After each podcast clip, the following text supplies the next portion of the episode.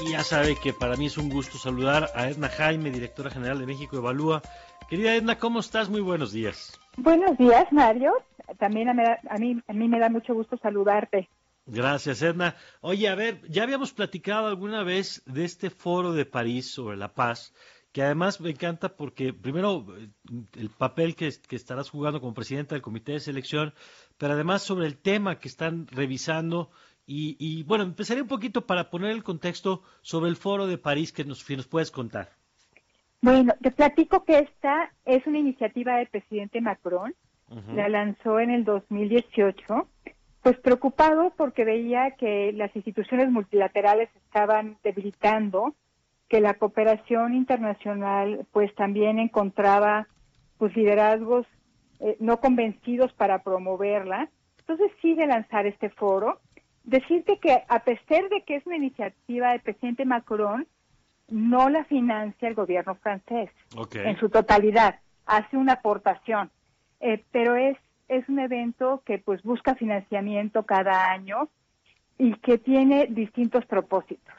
Uno es cómo fortalecer eh, las organizaciones internacionales, los mecanismos multilaterales para resolver problemas globales, pero tiene un componente que me encanta, Mario, porque es eh, pues un escaparate para que organizaciones de distinta naturaleza, organizaciones de sociedad civil, por supuesto, presenten proyectos, eh, proyectos que ayuden a resolver algún problema que puede ser local con implicaciones globales o que pueden ser globales con implicaciones locales. Entonces, se hace una convocatoria cada año eh, es en el 2020 recibimos más de 850 proyectos eh, de distinta naturaleza, pero que plantean soluciones a la gobernanza global, eh, plantean mecanismos concretos para solucionar problemas locales y me parece que es un escaparate extraordinario para poder reconocer, Mario, que no solamente los actores gubernamentales pueden resolver problemas públicos. Claro. Aquí se presentan mecanismos de gobernanza donde participan empresas, ciudadanos, gobiernos, y me parece que esto es lo innovador. Estos esquemas y el pensar que solo el gobierno puede intervenir y resolver problemas públicos, me parece ya que es un concepto viejo, superado, y que los problemas eh, sí requieren de intervenciones multiactor. Entonces, está bien bonito el, el, foro. Decirte que 60, recibieron, recibimos 63 proyectos de México. Eh, fueron seleccionados cuatro que van a ser implementados en México, todos de muy alta calidad. Mario, si quieres, ahorita te puedo dar un breve eh, resumen de ellos. Pero, eh, pues lo que quiere decir es que hay mucha vitalidad en la base, en los ciudadanos. Esto, esto me parece importante, perdón aquí el Dog Office. Este, a ver, justamente de los proyectos hechos en México, planteados para México, si nos puedes contar un poco más, por favor. Sí, Mario, mira, son cuatro que se van a implementar en México, tres de organizaciones mexicanas. Uno es interesantísimo porque combina la inteligencia artificial con la conservación en la agenda pues eh, de cambio climático, de, eh, de medio ambiente, entonces, es de lo más innovador. Eh, la verdad es que es uno, fue uno de mis proyectos favoritos de los 850. Eh, hay otro de jóvenes con rumbo de una organización mexicana muy sólida que se llama Youth Build México.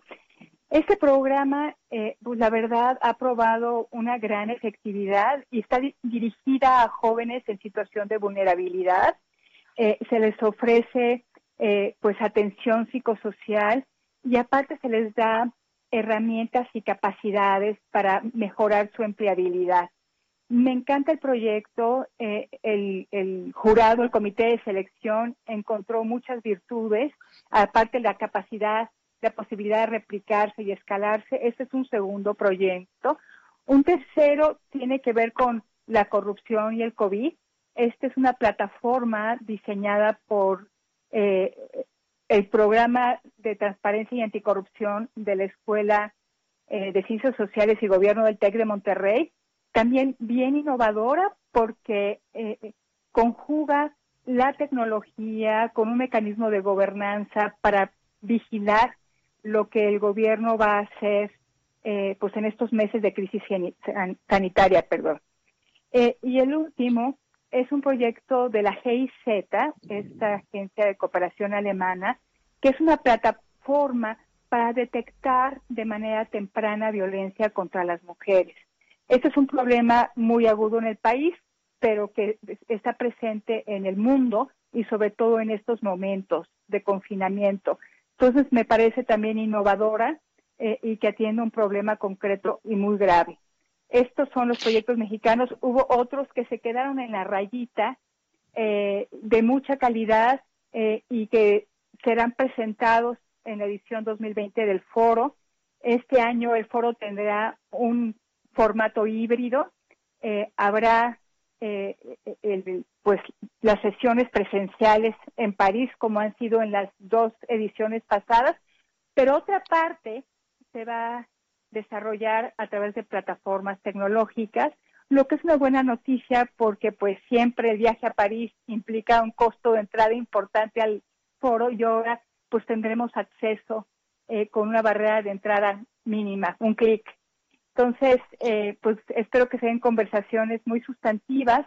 Los temas, por supuesto, será la gobernanza de la salud, será cómo nos vamos a recuperar de estas crisis, Claro. Y, y cómo podemos mejorar la información y las tecnologías para que estén al servicio de, de momentos críticos como este y que no pues, generen eh, pues efectos perversos, no las fake news, todo que puede pues contaminar un proceso de comunicación exitoso en momentos pues de emergencia para México y para el mundo. Edna, muy buenos días. Te saluda Lisa Balos. Eh, pues me parecen unos proyectos muy interesantes y también lo que mencionas de la, importancia de estos nuevos temas que tenemos que hablar y algo que también me, dio alegría saber y a ver si nos podrías comentar un poco es de este tema del desarrollo sostenible que por primera vez también eh, pues se van a tomar en cuenta a bancos de desarrollo. ¿Nos puedes contar algo al respecto? Pues qué bueno que lo tocas porque este año una de las particularidades del foro es que va a tener una cumbre en la banca de desarrollo. Eh, la banca de desarrollo es la responsable del financiamiento como del entre el 15 y 20% eh, de lo ah. que de los recursos que están para invertirse eh, y, y, bueno el tema central es cómo la banca de desarrollo puede ayudar a la recuperación económica. Entonces estamos muy entusiasmados eh, por, por esta cumbre. Vamos a ver qué escuchamos y cuáles van a ser pues las directrices, las prioridades de la banca de desarrollo en momentos en que necesitamos, la necesitamos muchísimo. Y otra innovación de este año es que va a haber un, un espacio para empresarios, empresarios que no solamente están comprometidos con la consecución de los objetivos de desarrollo sostenible, sino también que han jugado un papel fundamental en, en esta emergencia sanitaria, cómo han sido actores relevantes eh, para eh, pues por poder ofrecer soluciones a la crisis sanitaria, pero también serán actores muy importantes en pues, el relanzamiento económico después de esta crisis. Entonces los temas van a estar eh, van a ser muy importantes por la coyuntura. Creo que el Foro de París sobre la Paz siempre ha tenido temas relevantes, pero ahora, eh, eh, enfrente de estas crisis, creo que pensar en la gobernanza global, en mecanismos multilaterales efectivos, en liderazgos dispuestos a la cooperación y a la innovación social que puede eh, introducir soluciones pues al a las problemáticas que enfrentamos, pues nos ofrecen una combinación de contenidos, de reflexiones, pues que será muy importante seguir. De acuerdo. Pues importantísimo, Edna, y además esperanzador en estos tiempos. Te agradezco y te pido que nos sigas contando, por, favor, pues del desarrollo de todo el foro y de los proyectos. Pues yo voy a estar encantada. La verdad me siento muy honrada de pertenecer a esta iniciativa, estar en su comité ejecutivo Y yo creo que saldrán cosas muy buenas, muy esperanzadoras, querido Mario. Pues qué bueno, así y por eso es importante compartir esas noticias también. Gracias, Edna, hasta pronto. Un abrazo, buenos días. Buenos días, Edna Jaime, directora de México Evalúa. Bueno, antes de irnos al corte,